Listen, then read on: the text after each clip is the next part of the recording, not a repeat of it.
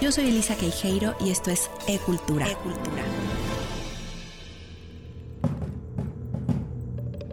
El México prehispánico fue tanto y tan vasto que tratar de dibujar a un solo tipo de mujer mesoamericana sería no solo irreal, sino injusto y hasta inútil.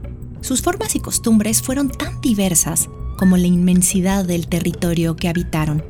Desde Sinaloa y Tamaulipas al norte hasta Nicaragua en el sur, según lo definió David Kirchhoff en 1943. Sin embargo, se rescatan entre todas las culturas y tiempos de este periodo elementos comunes que nos ayudan a definir, desde la generalidad, las particularidades de la vida de nuestras mujeres antiguas.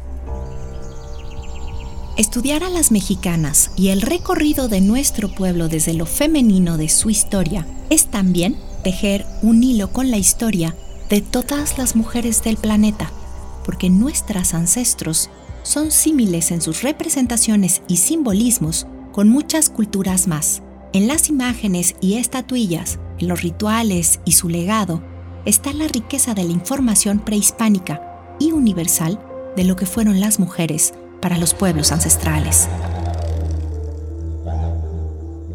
Es importante regalar nuevas miradas al pasado. Cuando nos atrevemos, incluso lo cambiamos. Así es, por ejemplo, pensar que el papel activo de las mujeres en la sociedad le pertenece solamente a los siglos recientes.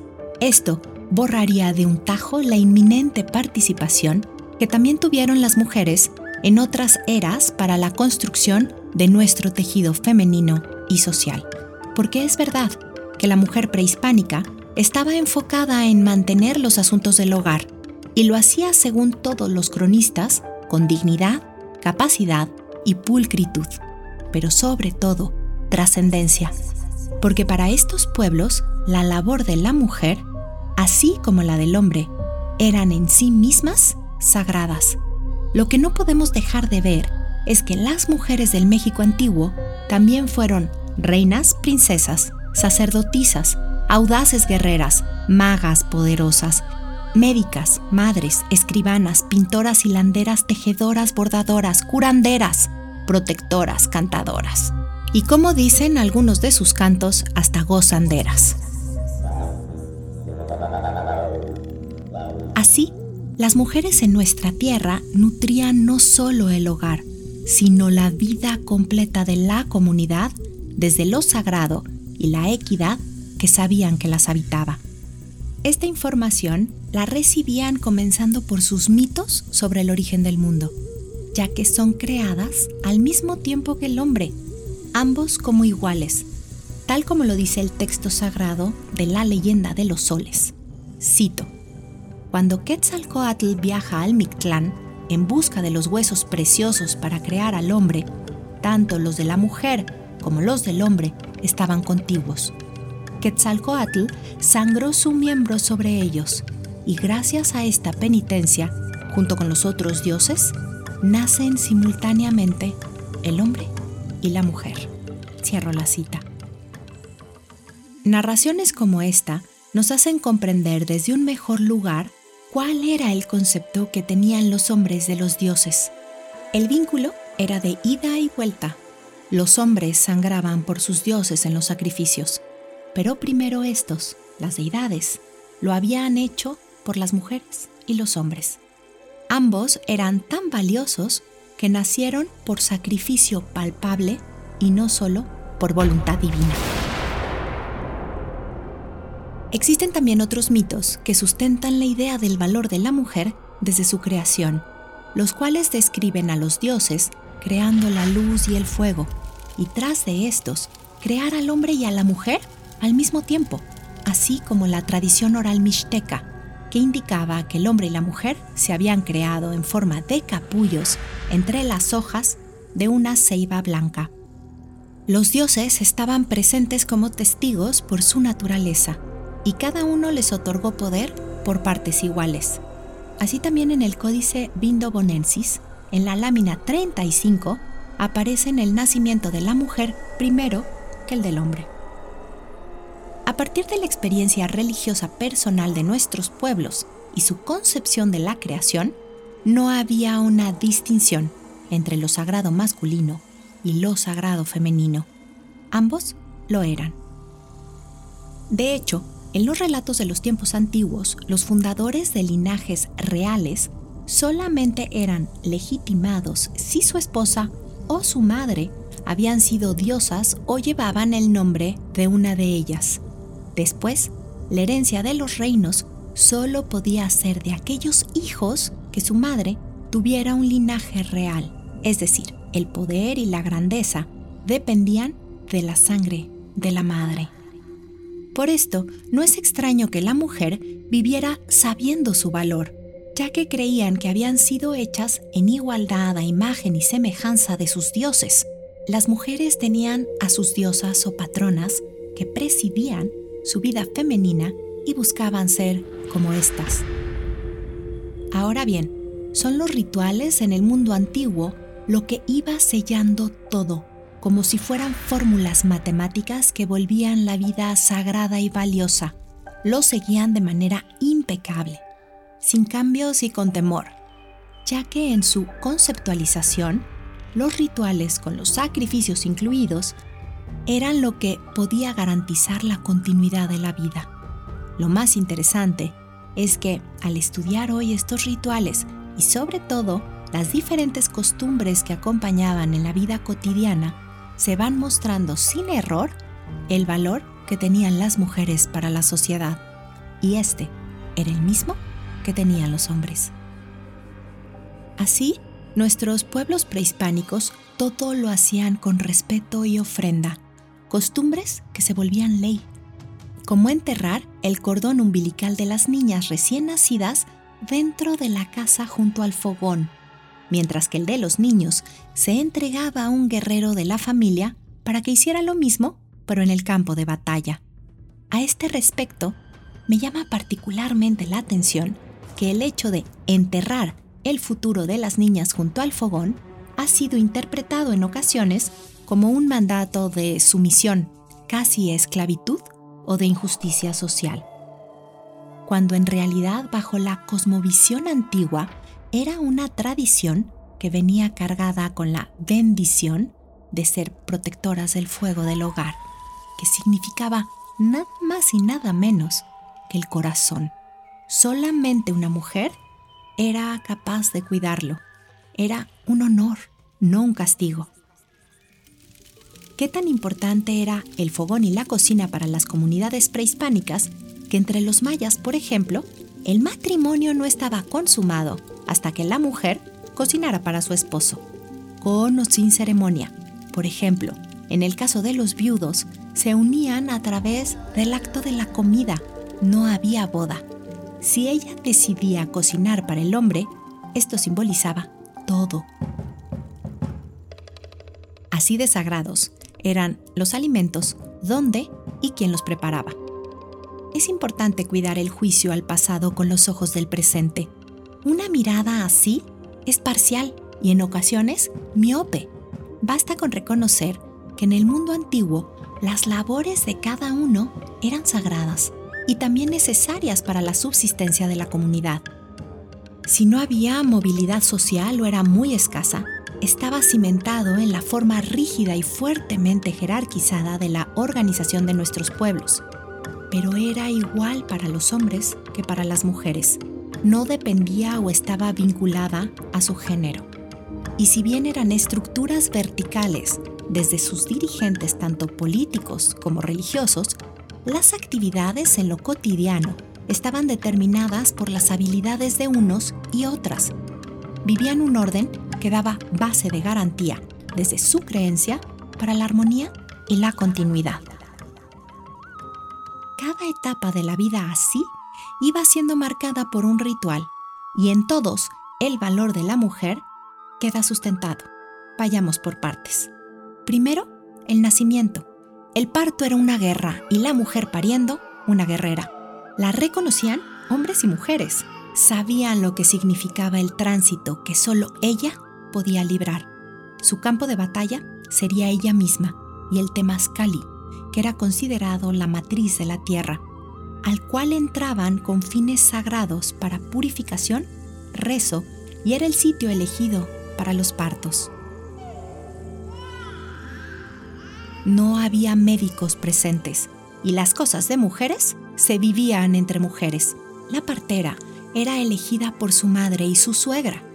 Quizás las tías y vecinas participaban, pero sobre todo tenían voz las mujeres ancianas de la comunidad.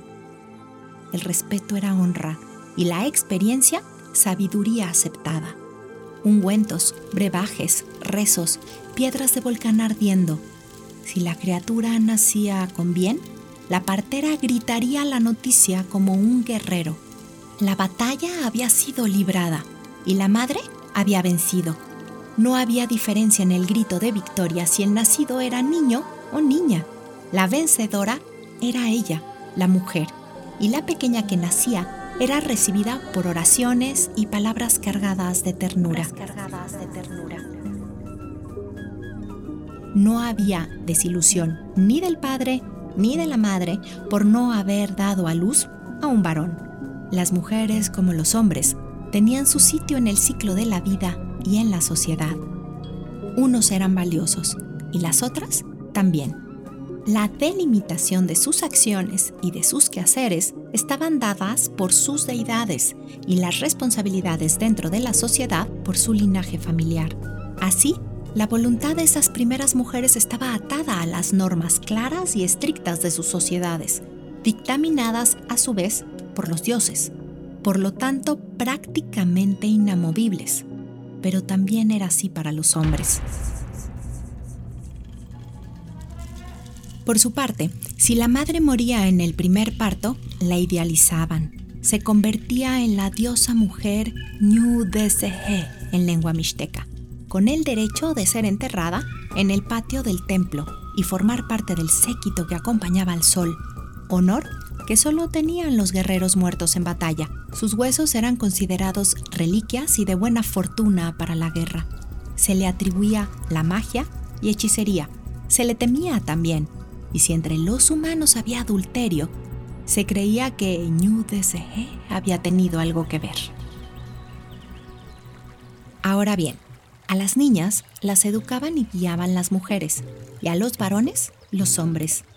La disciplina no era broma en los hogares mexicas. Limpias las casas y pulcras las mujeres, así enseñaban a sus hijas, mientras que los jóvenes tendrían que ser buenos en la pesca, la artesanía o el sacerdocio, pero principalmente para la guerra. ¿Quién defendería sino a las mujeres?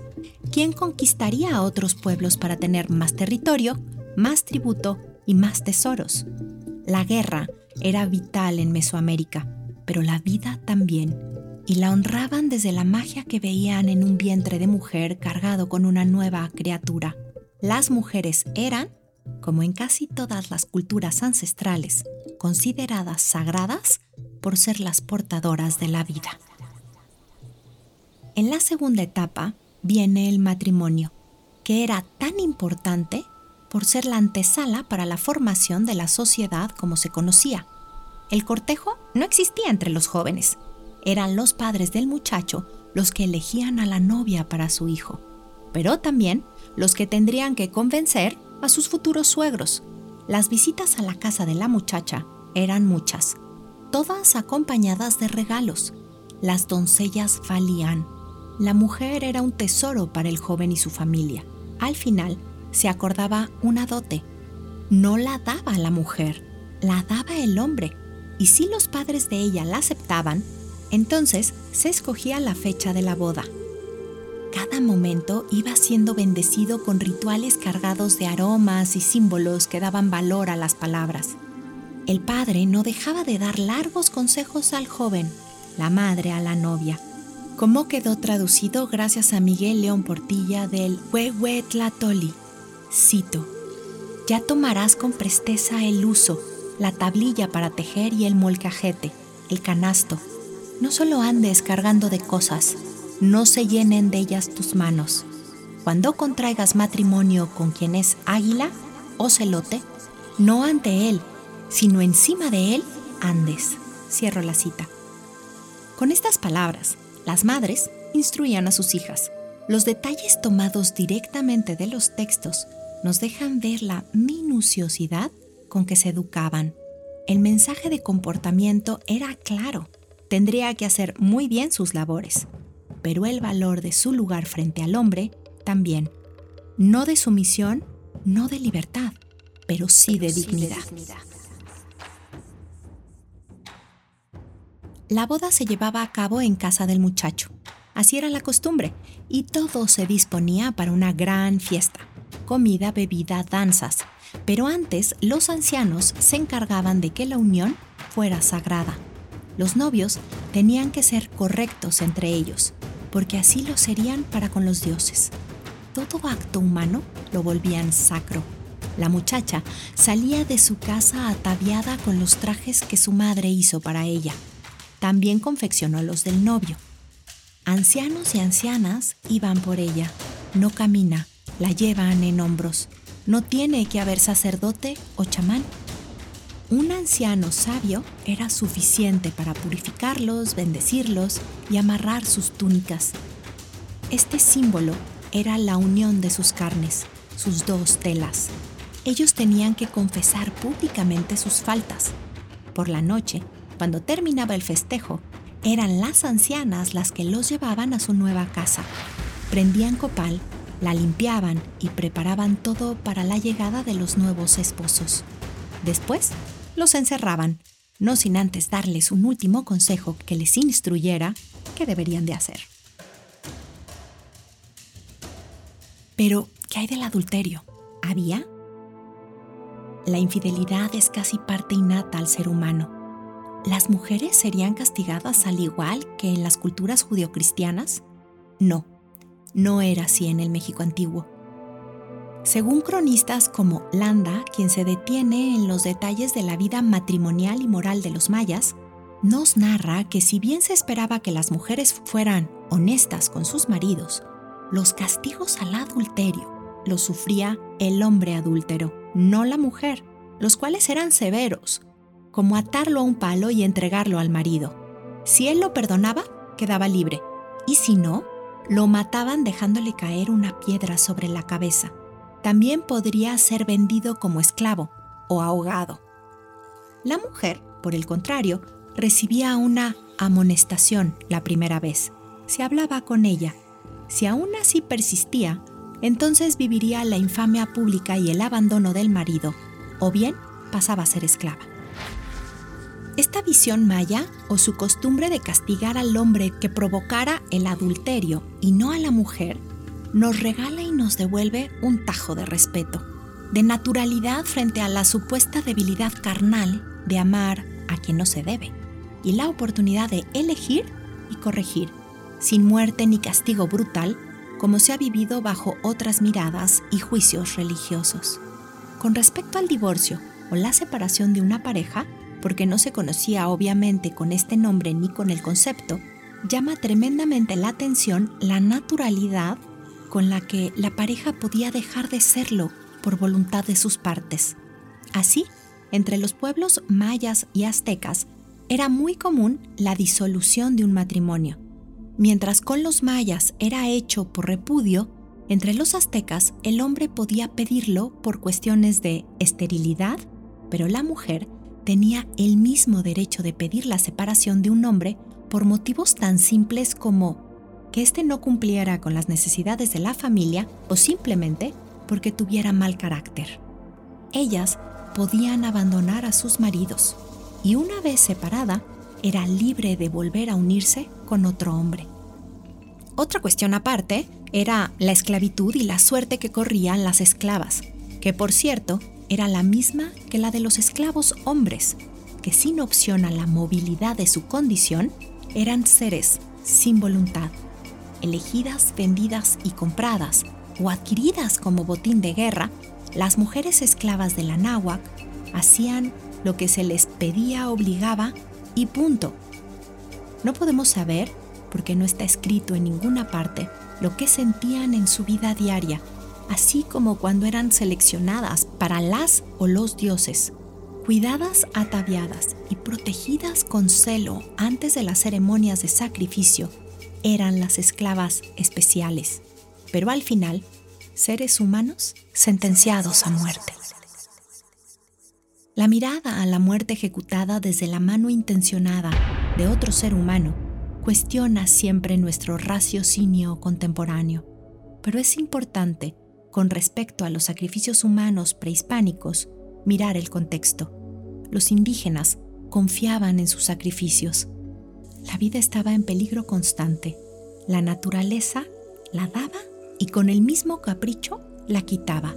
Era la muerte de una mujer o de varias por la vida de todos los demás lo creían necesario. Estos contrastes también son nuestro pasado. Hombres que necesitan diosas y dioses que al mismo tiempo requieren de ofrendas de muerte para seguir viviendo. Ahora bien, de aquí se desprende para un análisis sutil y profundo la relación de las indígenas mesoamericanas con sus diosas, la cual era ante todo íntima no era solo cuestión de culto, sino de invocación. Sabían su naturaleza divina y por eso podían aspirar a ser como ellas. Las diosas no eran imágenes ni figuras lejanas a las cuales se les pedía ayuda.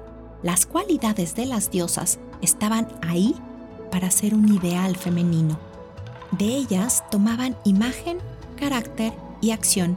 Funcionaban como arquetipos porque diosas había muchas, una casi para cada mujer, y estas deidades arquetípicas eran las que marcaban los quehaceres cotidianos del mundo femenino idealizado y la manera de trascender la vida.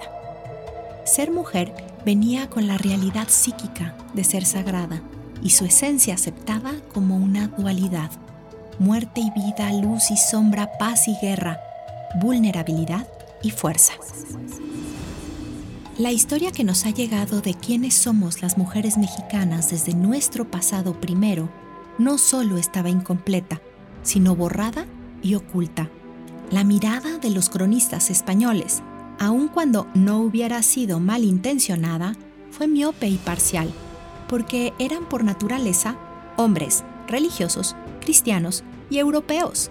Inevitablemente su concepción del observado y narrado sobre las mujeres prehispánicas aún viniendo de fuentes indígenas, era incomprensible para ellos y estaba descontextualizado. Nuevas capas se han levantado de la historia para hallar descubrimientos con información fresca y poderosa que nos construyen mejor el rompecabezas de quiénes somos desde lo que heredamos. El conocimiento desentierra verdades. Hoy al reconectarnos con este conocimiento sustentado y no solo ilusorio de cómo vivían nuestras mujeres ancestrales, cómo las concebían en su sociedad, pero lo más importante, cómo se sentían ellas con ellas mismas, nos devuelve con fuerza el hecho de ser dignas de un valor igualitario, hasta concebir que todos somos iguales. El aire regresa fresco a los pulmones para ser inhalado libre, el calor toca la piel morena de las mujeres prehispánicas que vuelven a ver contada su historia, pero desde otro lugar. Su herencia es nuestro tesoro, la igualdad ancestral nos pertenece. Yo soy Elisa Queijeiro y esto fue Arte con Placer y Cultura con Sentido.